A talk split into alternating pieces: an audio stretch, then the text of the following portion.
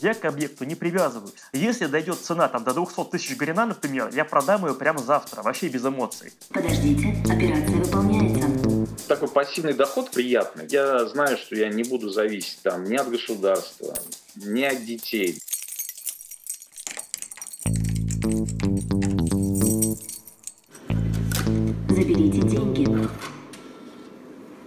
Привет! Это подкаст Тинькофф журнала «План Б». В нашей студии мы пытаемся понять, как разбогатеть простому смертному. Я Маша Долгополова. А я Илья Иноземцев. Пришло время разобраться с крупнейшими активами в истории нашего подкаста, и это недвижимость. Можно ли разбогатеть на недвижимости? Прежде чем мы начнем, я объявляю перерыв на небольшую рекламную паузу. В ТЖ есть образовательная платформа «Учебник». Мы выпускаем курсы обо всем, чему не учат в школе. И у нас случилось большое событие. Мы запустили 14 курс, и это наш первый платный курс – если вы так же, как и я, обожаете все планировать, но чувствуете себя не совсем уверенно в Excel, то советую вам присмотреться курсы Google таблицы и Excel для начинающих. Эксперты ТЖ расскажут, как таблицы помогают в разных бытовых ситуациях, когда нужно распланировать бюджет, упорядочить жизнь или вот, например, купить квартиру. Переходите по ссылке в описании, чтобы узнать детали, или просто заходите в ТЖ и нажимайте на раздел «Учебник». Не промахнетесь. Я принадлежу к тому классу людей, у которых нет недвижимости. У меня была доля в квартире в моем родном Якутске, но квартиру продали, и никакой собственности у меня нет. Неудобный вопрос. А вот эти вот, э, эту долю квартиры и деньги за нее у тебя подрезали? Да. Господи, Но там просто... небольшие деньги, я знаю, просто это, ну, как бы квартира в Якутске, которая у нас была, это была бабушкина квартира, однокомнатная, которой бабушка тоже, она не жила, она переехала к нам, и она ее э, успешно сдавала, но э, жилплощадь Якутске стоит дешево, в принципе. И э, я просто вот реально не, не знаю, какие там деньги были, но это небольшие, потому что моя доля там достаточно существенная, но она стоила недорого. И ты такой, м-м, полмиллиона, господи, мне это не поможет.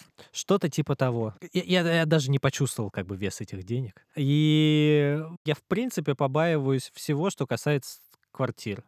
Меня пугают истории рантье о том, как их арендаторы убивают квартиры. Меня пугают вечные стройки сложные сделки, обманутые дольщики. Какая-то ответственность на самом деле пугает, потому что сразу возникает вот эта история про налоги, про то, как они хитро там уходят от этих схем. Это история, которая требует какого-то такого полного разбора. Но расскажи про себя. У тебя есть жилье? Да, в общем, вот ты тогда решил, что вот эти свои полмиллиона ты брать не будешь, они тебе не помогут. Но мне в свое время родители дали 500 тысяч. Я накопила еще где-то, наверное, миллиона два. И на эти деньги я купила свою первую квартиру в Люберцах, в строящемся доме. И, естественно, я там жить не хотела, потому что, как и любой нормальный человек, конечно же, я мечтаю о квартире, трешке в центре Москвы, вот это вот все. Но мне бы не хватило этих денег. И, в общем, моя квартира достроилась, я там пожила полгода и продала ее. Покупала я ее за 3 миллиона 100 тысяч, а продала ее за четыре с половиной. И я не стала ждать э, срок, который позволил бы мне не платить налоги. я заплатила еще из этих денег, кажется, 170 тысяч налогов, но в целом чистыми я миллион точно заработала, и мне показалась какая-то супер успешная сделка. И я подумала, что, наверное, вот этот э, метод, когда ты покупаешь что-то компромиссное, потом ты это продаешь, покупаешь что-то чуть лучше. И вот когда-то я, наверное, приду к трешке в центре Москвы, это, скорее всего, случится довольно скоро. Потому что на те деньги от э, квартиры в Люберцах я купила квартиру в Москве. Это была двушка на водном стадионе возле метро в новостройке. Вот, я купила ее за один с половиной. Мы с мужем купили. Это важное уточнение. А сейчас э, на Циане такие квартиры без ремонта стоят 15. И как будто я уже прям подбираюсь. И понимаешь, таких денег я бы никогда в жизни не скопила. Ну, то есть, мне кажется, что здесь ипотека — это очень классный способ э, накопления, который не даст тебе э, разменяться на какие-то там поездки по Калифорнии или, я не знаю, на что, кофе с собой, господи, что там из нас вытягивать деньги. И что мне понравилось, э, все всегда говорят о том, что э, будут выплачивать ипотеку 20-30 лет и очень не хотят этого, но на самом деле я видела статистику, что типичный россиянин выплачивает свою ипотеку за 7 лет. Ну и 7 лет — это какой-то более-менее обозримый срок. А я вот собираюсь выплатить вообще за 3. Тебе нужно улучшать, ну, как бы жилплощадь. То есть ты покупаешь одну квартиру, потом перепродаешь э, на полученные средства, у тебя появляется как бы возможность шагнуть выше. У меня такое воззрение, что, может быть, нужно аккумулировать все какие-то финансовые активы, все сбережения для того, чтобы сделать вот один выстрел, но он будет правильным. Но я понимаю, что это не совсем правильно даже с точки зрения, ну, там, венчурных инвестиций, это история, да, нужно попробовать массу способов, а потом уже как-то извлечь э, выгоду хотя бы из одного. То я понимаю, что я меняюсь, и это, наверное, и есть взросление. Но все равно квартиры смотреть на каком-нибудь Циане достаточно стрёмно, потому что ты смотришь такой квартиры, ну, такой думаешь, угу, так, ну, где-нибудь э, в центре Москвы было бы неплохо иметь там, э, ну, там, трехкомнатную, чтобы детей как-то расселять будущих и все такое. И... Нет, это ад, ад, ад на земле. Но это надо как закрытыми глазами делать или подвыпив, я не знаю. Ну, слушай, когда ты ищешь, например, квартиру, чтобы ее снять, это же тоже кошмар кошмар. В общем, отличительная черта недвижимости в чем? Что порог входа очень высокий. Ну, то есть, чтобы купить квартиру, тебе надо вот как минимум 3-4 миллиона рублей, чтобы купить ее в жопе мира, где-то там на окраине Люберец. А если ты хочешь что-то нормальное, то это как бы вот 10-15 миллионов, чтобы купить какую-то нормальную квартиру в Москве. И это как бы первая твоя квартира. Чтобы купить э, больше квартир, и денег нужно больше. Но, как ни странно, начать э, зарабатывать на недвижимости можно, если у тебя есть немного смекалки и хотя бы одна квартира у меня не квартира, у меня апартаменты. Апартаменты – это не жилые помещения, которые используются как жилые. Сразу оговорюсь, я говорю только про Москву. Зеленоград, Балашиха, Саларьево, другие человеники, которые сейчас строят массово, мне не интересно. Когда я говорю «Москва», я имею в виду территорию внутри МКАДа с пешей доступностью метро. Я вообще не верю, что за МКАДом есть жизнь, а когда я еду в поезде, в окне голограмма. Это Антон Крутов, легендарный читатель ТЖ. Антон известен в журнале своими финансовыми авантюрами, и мы до сих пор не удумеваем, почему Netflix еще не купил права на экранизацию биографии Антона. Свой первый объект – это ЖК «Лайнер».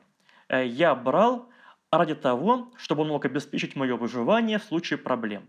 У нас в отрасли, а я айтишник, люди часто выгорают. И их сбережения и инвестиции – это то, что позволяет им держаться на плаву. А, я рассматривал три варианта, что делать со своим апартаментом. И я решил их протестировать. Долгосрочная аренда, краткосрочная аренда и жить там самому. Поехали. Первое – долгосрочная аренда. Я промониторил рынок. Максимум, сколько мне предлагали за объект, это 45 в месяц. Этого, в принципе, мне хватает, 45 тысяч я считал, Э, чтобы жить в небольшом российском городе. Снять квартиру неплохую с хорошим ремонтом, в том же Волгограде, например. Э, не готовить, наслаждаться ничего не деланием, не убираться там. Бедная, но комфортная жизнь. То есть, вот такого вопроса, как где мне сегодня спать, что мне сегодня есть, вот чтобы у меня никогда его не было. Я сдавал квартиру трем людям на долгосрок. Первые двое сразу занялись субарендой. И я сразу с ними расстался. Я не хочу, чтобы кто-то там жил, кроме тех, с кем я договорился. А третья женщина, она занялась эскортом. Прям моментально. И я сразу скажу, что ничего против эскорта и секса за деньги я не имею. Плюс у меня есть суперспособность. Когда я на чем-то зарабатываю деньги, у меня суперзрение, которое не видит никаких проблем. Я для вида повозмущался спустя пару месяцев, потом просто повысил цену десятку и спокойно жил. А, никаких проблем она не создавала. Милая женщина, никогда по ней не видно, чем она занимается. А, никаких мутных людей не появлялось, очередей никаких не стояло, ничего такого не было. Квартира не была прокурена, все было хорошо. Она жила полгода, я для себя успокоился, то есть я точно для себя знал, что вот хотя бы за 45 я ее точно сдам. После этих экспериментов э, длительной аренды я решил побаловаться посуточной арендой. Уже чисто для себя, просто понять, сколько на этом я реально могу заработать. Я выложил квартиру на Циане, я выложил квартиру на Авито, на, на Яндексе, везде, где мог, везде выложил. Я сдавал за 2 500, за 3 тысячи, за 3 500. То есть по трем прайсам. Я делал эксперименты для себя. Публика была разная. В основном это были командировочные, ну или парочка для понятных целей. Причем командировочные создавали основной пласт проблем. Но вот до сих пор помню чувака, метр шестьдесят ростом, очечки, такой интеллигент советский, лысенький. Хотелось как шоу Банихила по лысеньке похлопать вот так. И думал, какие могут быть проблемы. Прихожу через день, Вообще непонятно, где в нем все это умещалось, то, чем он мою квартиру заполнил. Э, чистыми я получил на всей этой истории где-то примерно 60 тысяч рублей, чуть меньше, чем 60, 55 с копейками. Но это были очень геморройные рубли.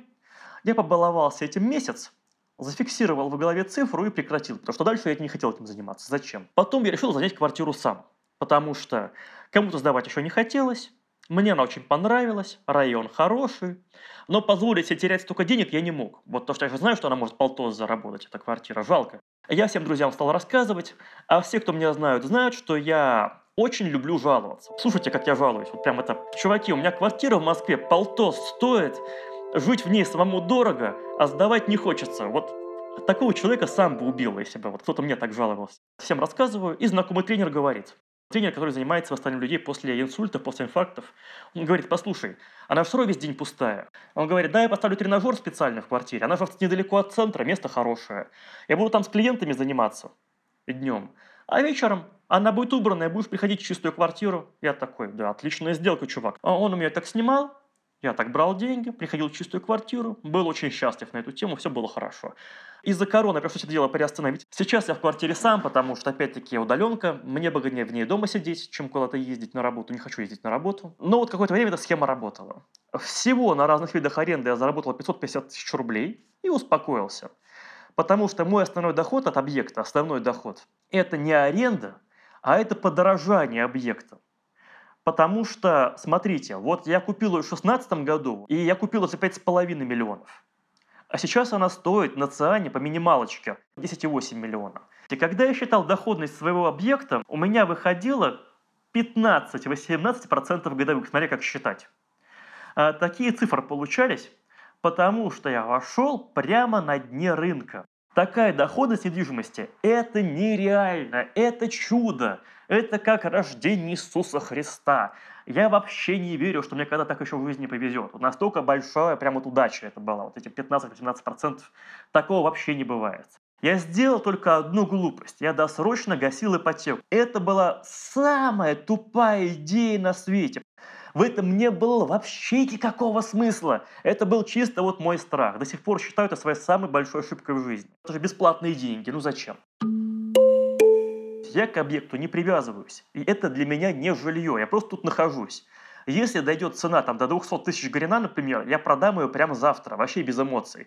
Вот моментально. Я постоянно слышу от москвичей, от москвичек идею купить вторую квартиру детям и так далее. Вы на этом никогда не разбогатеете, но вы сбережете свои деньги. Московская жилая недвижимость не является инвестицией сейчас. Это про сбережение под 7-8% годовых, при инфляции в 5% годовых. При условии, что это небольшая квартира, вы сделали в ней адекватный ремонт. Вы не пытались там заниматься самовыражением, простой базовый ремонт. Времена инвестиций в жилой бетон с отдачей 20% в год давно ушли. Это вещь из прошлого. Я понимаю, сейчас в комментах отпишется миллион человек.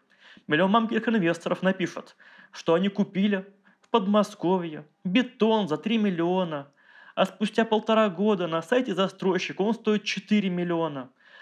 Но обычно эти люди не понимают, что продать по цене застройщика невозможно, что в реальности они скинут 10% от цены при продаже, что нужно платить НДФЛ за разницу цен, что ипотечные проценты тоже чего-то стоят, и отдача там те же 7-8%.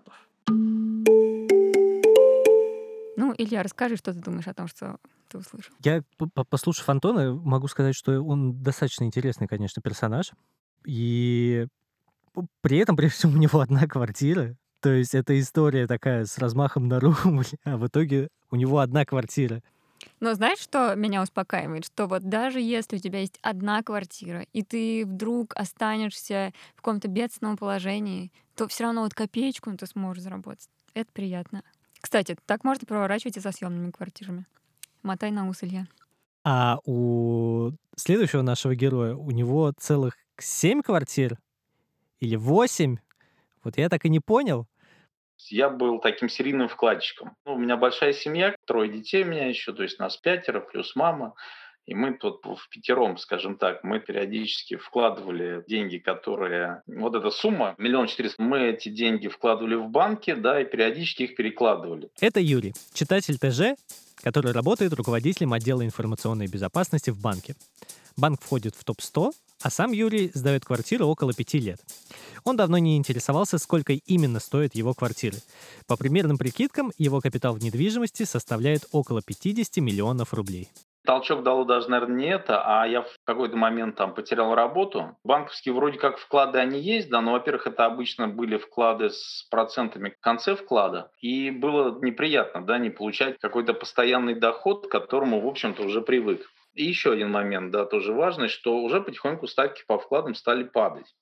Я посчитал, что примерно 3-4-5 лет, если при такой же экономической ситуации, да, то вклады не только сравняются да, с тем, чтобы если вложить деньги и сдавать какую-то жилплощадь, но и станут меньше. Плюс как бы отрицательная стоимость э, вкладов в Европе да, меня тоже на эту мысль подталкивала. Пробовал я также заниматься там ценными бумагами, да, но прогорел, поэтому я для себя решил нет. Вот, э, ну, наиболее такой спокойный, малорисковый, скажем так, инструмент – это недвижимость. И, соответственно, так как у меня еще трое детей, я подумал о том, что детям будет, э, ну, необходимо будут нужны квартиры все равно в будущем, почему бы не вложиться в них. И вот так постепенно я начал там приобретать недвижимость. А если считать эту, то, ну, в которой я живу, то получается, по-моему, 8, да? 3, 3, 4, 5, 6, сейчас, 2, а, э, Думаю, что вот так же богатые люди путаются в количестве своих яхт и самолетов, которые тоже являются недвижимостью. Семь, наверное, семь. Ну, с этой, в которой живу. Я могу начать с той квартиры, в которой я живу, да, это сталинский дом, он мне нравился с детства, я еще, это в районе авиамоторного метро, и я в нем смотрел квартиру, честно скажу, года три, да, то есть я вот ждал, когда что-то появится. Появилась очень сложная квартира, реально очень сложная она была, потому что это была коммуналка на три семьи. В общем, я ее брал в ипотеку. Неделю я ходил в банк на ипотечные вот это вот собрание, да, мы не могли договориться с 9 утра там, до 6 вечера пытались как-то прийти к общему знаменателю. Колоссальный опыт, да, вот, это, вот этого всего. Да, она была с дисконтом, потому что квартира была убита. Это был просто бомжатник, честно скажу. Да, тут тараканы пешком ходили.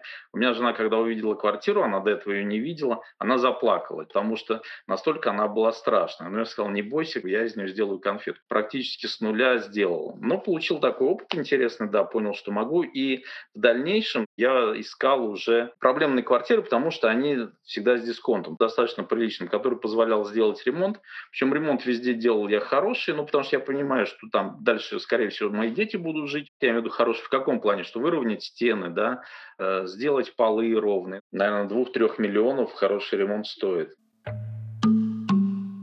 Вот многие почему-то не верят, да, что можно найти и арендатора, и арендодателя через там сайты бесплатных объявлений. Я пользуюсь только одним, да, всем на А сайтом известным. А просто я сам когда давно-давно снимал квартиру, я знаю, что это такое, да, и платить дяде за то, что он нашел объявление, внес в какую-то базу и не сделав вообще ничего, да, платить там половину стоимости арендной платы. Понятно, что это берут не с меня, хотя сейчас немножко меняется, да, и уже предлагают, давайте вы нам оплатите, да, то есть я говорю, ребят, да я найду 90% а, арендаторов, я находил сам абсолютно спокойно. Есть люди, которые вот мы встретились, они заселились, и мы туда даже не ходим, потому потому что ну, видно, что люди ответственные, как бы зачем людей травмировать, да, не очень приятно, когда там тебе кто-то приходит. Есть одна квартира, да, где там а, арендаторы живут вот уже, наверное, лет пять, да, и они говорят, давайте мы у вас купим эту квартиру, я готов ее продать, потому что люди хорошие, ну, ну, они нам просто нравятся, да, мы ни разу даже арендную плату не поднимали, ну, потому что реально хорошие люди, они вовремя платят, они там, ну, все делают, как бы, никаких нет к ним претензий, да, ну и зачем три копейки выиграть, э, потерять человеческие отношения, как бы это не очень интересно. Причем арендаторы, естественно, все разные, как-то сдавали двум девушкам, да, казалось бы, две девушки, должно быть там, ну, чистота и порядок, а в итоге они там сожгли стену, сказали, что у них свечка упала, они не заметили, да, там натяжной потолок прогорел, там грязь от них такая осталась, ну ужас, да. А с другой стороны, вот э, жили два парня, китайцы, да, мы их долго не хотели брать, жили три года, чистота и порядок вообще никаких замечаний не было. Давали тоже людям с детьми. Просто тогда не было мебели на тот момент в квартире, а им как раз нужна была квартира без мебели. Ну, так совпало. Все, они съехали, они говорят, вот нам ковер не нужен, давайте мы вам оставим. Я говорю, ну, оставляйте. Потом я, когда этот ковер убрал, да, там в ламинате была, чем уж они ее сделали, я не знаю, дорогой там импортный ламинат был, да, и в нем такой приличный просто скол. А ламинат очень сложно заменить. Ну, то есть такие вещи запоминаются. И я понял, зачем мне ковер оставили, да, чтобы я не предъявил претензии. Вот, но все это учит. Сначала, если там договор был на одной страничке, да, то сейчас на четырех, сейчас там все перечисляется, все, что там есть. Это надо принимать, в общем-то, и особо на это ну, не, не раздражаться. Но вот про коммуналки в сталинском доме э, у меня сразу такой э, ностальгический флешбэк. Э, потому что это довольно типичная для Москвы история. Мы с родителями долгое время как раз жили в сталинском доме, и когда там был ремонт, вот количество грязи и строительного мусора, который копится в, в таких квартирах, оно действительно ну, какое-то грандиозное. И поэтому вот шутка про склад грязи, она очень уместна в, в контексте как раз э, квартир в сталинских домах. Э, я не знаю, с чем это связано огромное количество таких перекрытий, штукатурки, которая между этими перекрытиями лежит. Может быть, от этого? Не знаю. Меня, кстати, все очень пугает, все, что связано с грязью. И мне кажется, что человек просто грязный. Я где-то слышала э, интересный факт, что 70% пыли, которая есть у тебя в квартире, это человеческая кожа. И я какая-то в последнее время стала супер брезгливая решающим фактором, почему я решила купить э, свою квартиру, это было то, что я не хочу больше приезжать и разгребать какие-то чужие завалы грязи, потому что когда ты приезжаешь в какую-то новую квартиру, там всегда останется что-то от старых жильцов, и тебе надо все помыть. И вот я даже в последнее время стала чуть побогаче и стала вызывать клининг, но это все равно не помогает. Все равно какой-нибудь клининг что-нибудь не моет, и тебе надо это помыть самому, либо они помоют плохо. Это просто какой-то кошмар. И вот даже когда я продавала свою квартиру, в которой я жила полгода, мы разгребали разгребали ее, и это был ад. Ну, то есть я не знаю, откуда вообще у человека столько вещей каких-то непонятных, проводков, каких-то коробочек, с которыми надо носиться. И, в общем, когда речь идет о том, чтобы купить много квартир, и потом вот с ними вот так вот возиться, и вот мне очень не хочется. Но знаешь, что еще мне понравилось в рассказе Юрия? Это как он с теплотой э, рассказывает о своих арендаторах. И хотела бы я узнать у тебя, хороший ли ты арендатор? А, я, я просто слушал тебя и думал о том, что у меня не так много переездов, наверное, было, как у тебя. У меня было 10, 10, 10. Мне стыдно признаться, но у меня было всего, ну, два переезда. Два? Серьезно? За сколько лет? Ну, и это тоже недолгий промежуток. Я даже сейчас считать не буду, потому что ты на меня уже смотришь так, как будто я совсем уж у Христа за пазухой там нахожусь. Но я, конечно, сталкивался тоже с таким, что нужно было какие-то вещи вот убирать. Но для меня это всегда как челлендж, потому что ты такой думаешь, м-м, какая ужасная грязь, но что с ней можно сделать, как ее очистить? И что? вооружаешься всей бытовой химией, э, металлическими мочалками — и начинаешь это все драить, и потом в какой-то момент это прям сияет такой новизной, и как-то на душе становится тепло. Я тоже люблю убираться. Но убрать семь квартир, не думаю. Просто есть э, определенный класс людей, которым я, наверное, тоже себя могу причислить, которые убираются перед клинерами. потому что они приходят, и не хочется совсем уж их кидать в какой-то вот, опять-таки, склад грязи. Да, я тоже так делаю. Ужас. Вот, но мне кажется, что я хороший арендатор. Хочется в это верить. Я никогда там не просил какой-то постмортем. Что? Фидбэк после съезда, но мне всегда вот страшно слушать вот эти истории про убитые квартиры после арендаторов, потому что я вообще не представляю, как это можно сделать. В этом плане как раз, мне кажется, вот хорошее отношение э, арендодателей и арендаторов — это прям супер важная штука. У меня на последней квартире случился неприятный казус. Там была какая-то небольшая кухня, и крутящийся стул. И, в общем, что-то мы на нем крутились, крутились, крутились полтора года. А потом я смотрю, и этот стул оставил просто какие-то вмятины на стене, как будто их прям выгрызли. И, в общем, нам надо было съезжать, и очень не хотелось оставлять э, депозит эм, в размере 45 тысяч. И мы решили как-то очень скоренько так все это зашпаклевать, но не было краски, которая бы помогла нам скрыть э, эти ремонтные работы. Я развела гуашь и покрасила гуашью. И я не горжусь собой. Я бы не хотела никому сдавать свои квартиры, потому что я представляю, что люди вот делают вот такое. А я, наоборот, более доверчивый. Вот максимум, который я могу вспомнить, ну вот стул ломался. Но мы его потом склеили.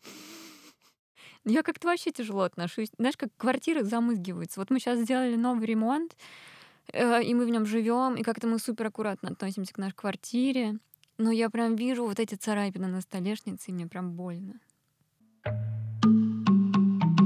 А московские квартиры, значит, 55 сейчас, были 60 до кризиса. Это двушки по примерно 65 метров, 67, с хорошим евроремонтом, рядом с метро. Это Юрий перечисляет, за сколько сдается каждая из его квартир.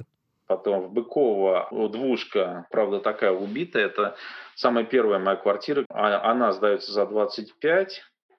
А затем в Жуковском две однушки, соответственно, 23 и 25. И вот двушка 70 метров, по-моему, 30. И в месяц, э, ну, минус коммуналка, 108-185. Мы так грубо для себя считаем 200, но, но меньше 200 с точки зрения экономики областные квартиры выгоднее. Они выгоднее примерно на полпроцента, скажем так.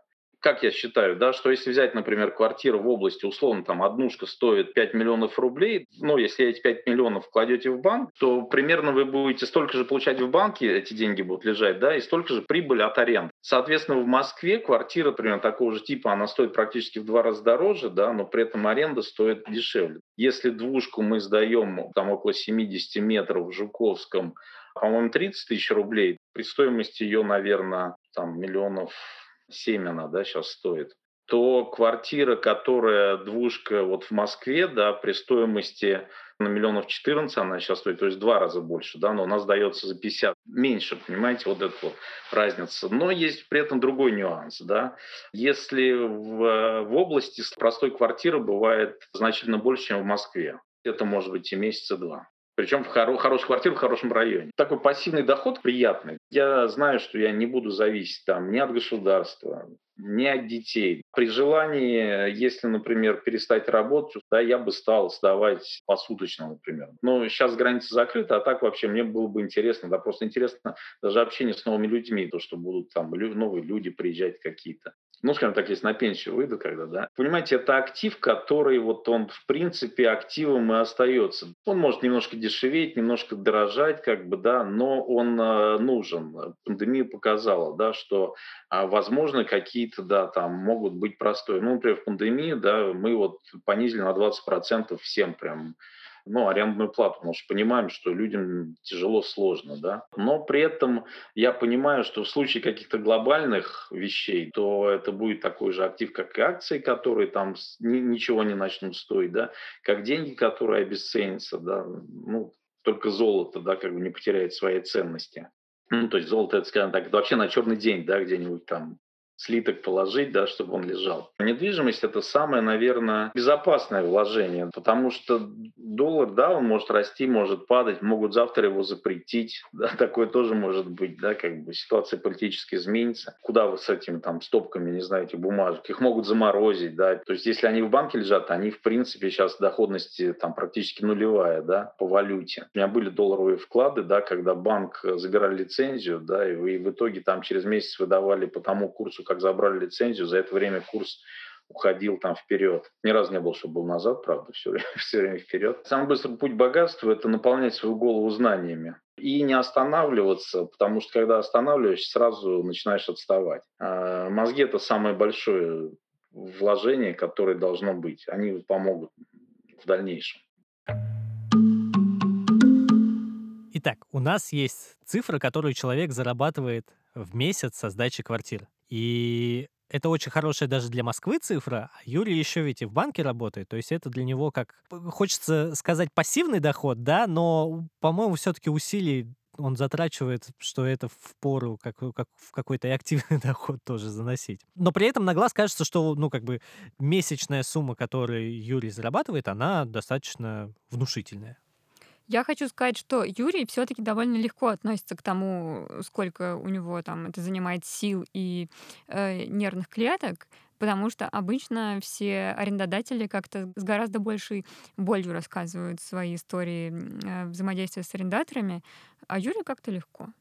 А с другой стороны, все-таки это какие-то невеликие деньги. Ну, то есть, господи, у тебя есть 50 миллионов, и ты получаешь с них, по сути, какую-то, ну, довольно стандартную зарплату айтишника в Москве. Ну, то есть, это, конечно, безусловно, очень приятная сумма, ты, по сути, можешь больше не работать. Но, с другой стороны, как бы 50 миллионов — это же очень много. И я вот ждала, конечно, что с них будет какая-то большая отдача это э, перекликается с тем, что Антон рассказывал нам чуть раньше, с тем, что квартиры это не стоит рассматривать непосредственно как актив, а скорее как сбережение. Да? В случае Юрия я бы сказал, что здесь история такая, что для него это ну, подушка безопасности самая настоящая. Да? И если мы говорим обычно о подушке безопасности как каком-то денежном запасе на 2-3 месяца без работы, да, то здесь это какая-то подушка безопасности, которая, скорее всего, она будет, ну, как приносить доход, ну, как кубышка такая же. Ну да, ну то есть это, конечно, не пропагандство.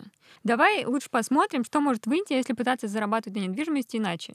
Не сдавая ее, а перепродавая. Я здесь не особо богатой семьи, мы бы жили пятером, но особо комфорта а, жизни не было. Как-то всегда было желание иметь собственное жилье. Это Денис, еще один читатель ТЖ и еще один айтишник. Продав свою квартиру в Ростове, Денис удачно вложился в новостройку Московской области. И понеслось. Денис покупает новостройки на этапе котлована и продает, когда они уже построены и их стоимость выросла. За все время Денис совершил уже более 10 таких сделок. Первую квартиру я приобрел сразу после студенчества. Я работал системным администратором и программистом. Пытался развивать свой бизнес, но, чтобы вы понимали, на те времена ну, я получал в районе 20 тысяч рублей. Это был 2007 год. Было небольшие накопления, совсем небольшие, там в районе 150 тысяч, я там даже меньше 120 тысяч я накопил. Приобретение было, можно сказать, спонтанным. Осталась одна квартира на 13 этаже. 13 этаж у нас народ как не любил, так и не любит. Это была однокомнатная квартира в новом доме, не в центре, но вполне в приятном районе. Ростова-на-Дону. Тогда это было 980 тысяч. Заключили сделку, и я выплачивал кредит 10%. Выплатил его довольно быстро, пошел рост доходов, начал развиваться собственный бизнес уже понемногу. И этот 980 тысяч буквально за пару лет я ее выплатил. То есть она мне далась очень легко, эта квартира. Почти в два раза она выросла к концу стройки. В общем, обложение получилось абсолютно спонтанным и удачным. Но это в чистом виде везения. Это мог был долгострой. Естественно, никаких эскоров счетов не было. Замораживая стройку, ничего тебе за это не будет. До 2009 года буду больше занимался собственным бизнесом, но в связи с кризисом в 2009 году я подсчитал, что просто на ставке буду получать точно не меньше, при этом у меня будет нормированный рабочий день, не там 24-7, как это было у меня на собственном бизнесе, когда мне могли позвонить в любое время, у тебя есть отпуск, у тебя есть стабильная зарплата, тебе не звонят по ночам. Вот. А раз я перешел на работу с официальной зарплатой, думаю, почему бы не взять ипотеку? Были деньги на первоначальный взнос, и был план таков, что я сдаю эту квартиру, и э, арендными платежами буду гасить процент. И там даже небольшой оставался сумма для э, гашения основного долга. Но все равно приходилось докладывать. Сейчас я уже считаю, что все это было не сильно эффективно, но на то время мне казалось, что это вполне готовая модель. Получается, что если нет роста по недвижимости, ты получаешь 5% годовых. А проценты по ипотеке тогда у меня были 10. То есть если первоначальный взнос маленький, я в любом случае в убытке. Если первоначальный взнос большой, да, там уже какая-то прибыль есть, она меньше, чем по депозиту в любом случае. Это спасло только то, что был рост, э, соответственно, просто квартира выросла в цене. Я выждал три года, я ее покупал за миллион четыреста, а продал в районе миллиона девятьсот. И я приложился в том же, там же в Ростове, в новостройку. Тоже сделал ремонт, и она там какое-то время сдавалась. Прибыли по уже второй квартире не было вообще никакой. То есть она приносила ровно а, процент по депозиту. И при этом у меня были риски затопления, мне нужно было искать квартирантов, сдавать их, решать их проблемы. Особой радости это никому не доставляло. В Москву я переехал, ну, думаю, месяца на три. Вот это было в 2010 году. Нас перевели в московский филиал года через два. Я случайно проездом в город Московский, увидел, что идет стройка. Вроде недалеко, цены более-менее нормальные. Не вникая в суть никакие застройщики, ничего. Ну, строится и строится. Ну, я примерно посчитал, что продав ростовскую квартиру, почти выхожу на котлован в городе Московский. Но тогда он уже должен быть стать Москвой, и тогда уже, соответственно, должна была быть приписка. Просто чтобы, во-первых, она была, а там разберемся. Почти все квартиры у меня так и покупаются. Нормальная квартира, место хорошее. Купим, там посмотрим. Что-нибудь с ней сделаем. Благополучно котлован перерос в дом. Тогда мне казалось, ну, квартира это же классно, это актив, его можно пощупать. Тогда, естественно, я и даже и про биржу ничего не знал. Там что-то рассказывают про фьючерсы, опционы и так далее. Как это туда зайти, где это. Сейчас информации много. Тогда просто не было альтернативы. Хочешь, покупаешь доллары, Хочешь вклад, хочешь недвижимость. Я, я видел именно инвестиции в недвижимость как самое прибыльное на тот момент. Для меня сейчас это же в чистом виде обычный биржевой актив, который должен расти, и который должен не просто приносить доход как облигации, да, а какой-то вот желательно, чтобы он рост имел. Вопрос, когда выходить из этого актива. Полная аналогия с э, финансовым рынком. Ты покупаешь акцию, она растет. У меня, к сожалению, выдержки, как правило, по акциям не хватает. Недвижимости здесь просят. Ты купил, и ты уже не следишь за этой котировкой. Рост недвижимости в Москве идет с 2016 года. И вот с 2016 года все ждут провал. Он сегодня наступает и вроде уже выросла, хочется продать. И вот этот момент очень-очень тонкий. Одно дело, когда есть факторы, ты узнаешь новости какие-то, что здесь будет строиться дорога, вроде хочется зафиксировать эту прибыль. А с другой стороны, ты вроде, вроде и рост должен быть. Все, что я, получается, продавал, оно потом довольно существенно росло. Поскольку я перекладывал в другие активы, они тоже росли, и вроде не так обидно. Доходность получал ту же, а, а телодвижение больше. Ну, в общем, если Юрий это такой уверенный частный инвестор, у которого там пул квартир, которыми он так, э, ну, лихо сдает, пересдает, там, собирает дань, да, то Денис — это такой венчур, то есть это реально какая-то высокорисковая такая история, и, но при этом для него это дает плоды. Я не знаю, какой выдержкой нужно обладать со своей колокольни, ну, как бы, смотря на Дениса, я не понимаю, какой выдержкой нужно обладать, вот, чтобы вкладываться реально в котлован вот ты вкладываешь деньги, а это, ну вот просто дыра. Вот Здесь даже метафоры не нужно, просто вкладываешься в дыру. Когда ты вкладываешься в какой-нибудь IT-проект, у тебя какое-то, ну, там, представление, что это какая-то сущность, хоть и не материальная, да, но способная принести доход. А тут просто дыра в земле, и ты туда кладешь деньги, а потом там что-то вырастает, и... Кстати, у нас сейчас очень сильно развивается район, и просто если посмотреть с моего 19 этажа, то там ты можешь увидеть, я не знаю, четыре стройки. Это просто очень странно. Мы, видимо, нам супер повезло, что мы успели купить здесь квартиру за какие-то небольшие деньги относительно. И я смотрю, прям напротив нас строится дом, и там дыра вот о которой ты говоришь, прям дыра. И я посмотрела на сайте, сколько стоит там квартиры. Вот эта дыра стоит 15 миллионов за вот ту, ту же площадь, что у меня. Это как вообще? Это загадка дыры.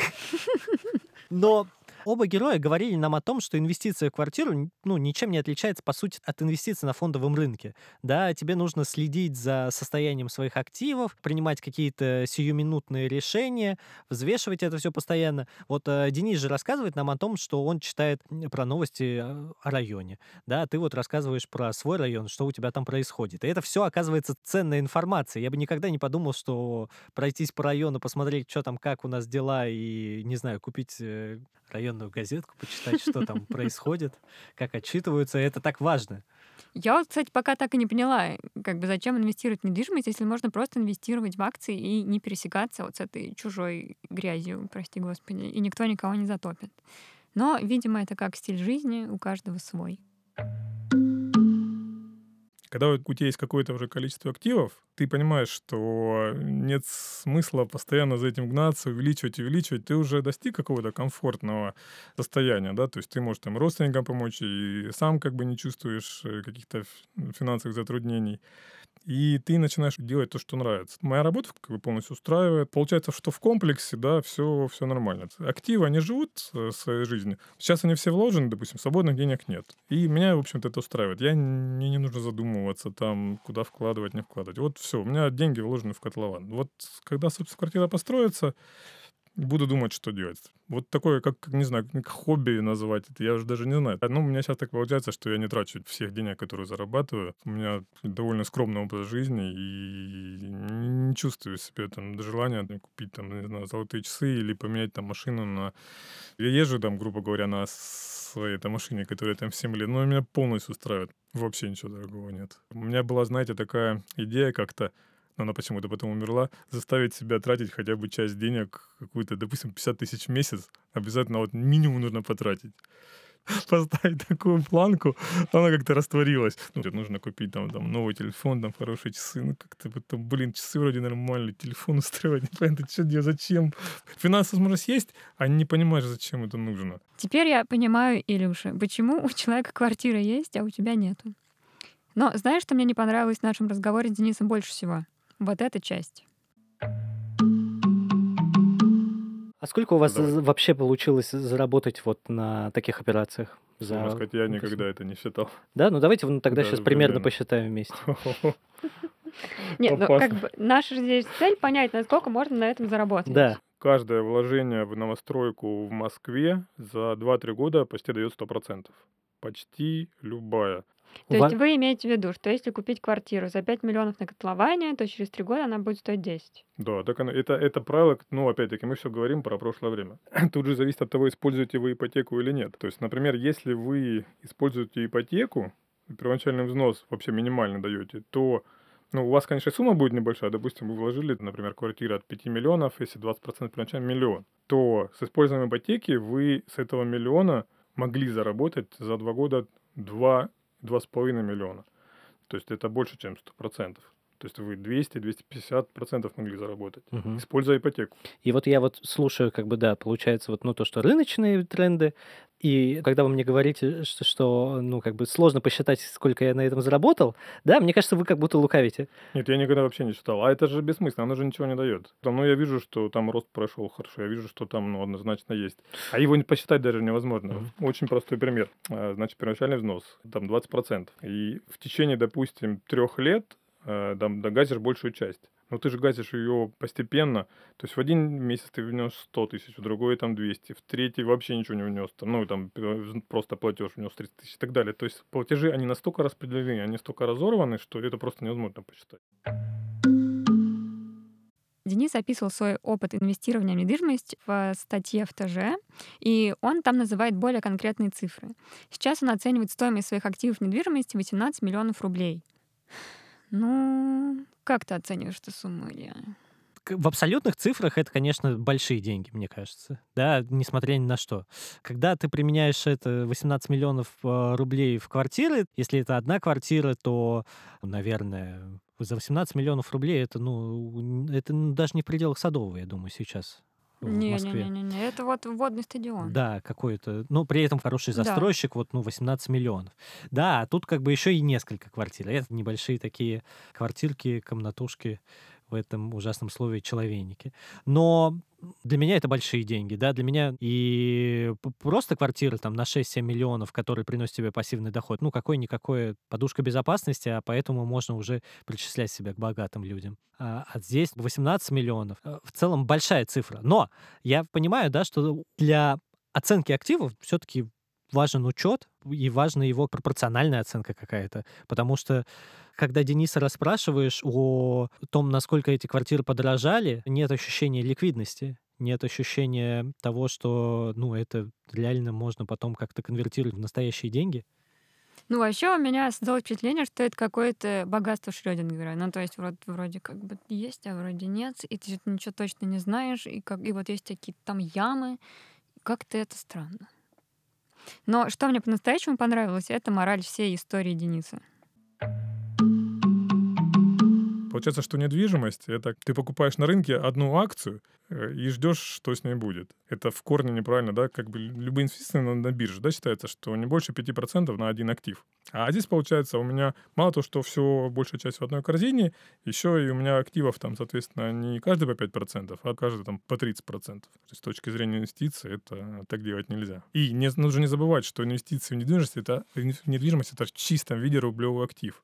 Он к валюте никак не привязан. Валюта, пад, соответственно, рубль падает в два раза, недвижимость у вас не то, что не растет, она еще упасть тоже может. И получается, в валюте получается просто крах. Как бы нужно понимать, для чего ты все это собираешь. Какова цель, да? Ну, там, американских всех миллиардеров, у них, да, там, большая часть, они говорят, что мы, наши дети это не получат после нас. С собой ты это не заберешь никуда, да? Например, большие активы передавать по наследству там детям, непонятно, плюс это ты детям дашь, и, или ты просто, и, может, даже жизнь испортишь этими с, с неба свалившимися деньгами, да? По итогу, будет как бы счастлив не, не тот человек, у которого там, там 100 миллионов, и, и все, вот он на ними чахнет, пытается их сберечь и так далее. А у кого там все это сбалансировано, да, там, когда ты а, инвестируешь не только в деньги и в недвижимость, а там и в воспитание детей, там, и все, и в саморазвитие, и, и в здоровье, и в детей, и так далее. И тогда ты будешь, действительно, у тебя будет состояние.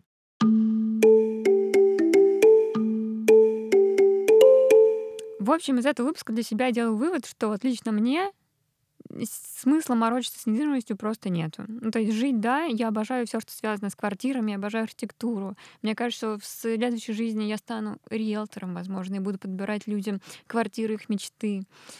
Вот, а вкладывать в них деньги, наверное, нет. Но, знаешь, наверное, еще важно, с какой базы ты стартуешь. Денис в 2007 году начинал с самой, мне кажется, дешевой квартиры в Ростове, 980 тысяч рублей, да, и ему, чтобы скопить эти деньги, приходилось выплачивать ипотеку. Но если у тебя есть, не знаю, может быть, ты получил наследство, ту же самую квартиру другую, то, возможно, сейчас у того же Дениса была бы настоящая империя недвижимости.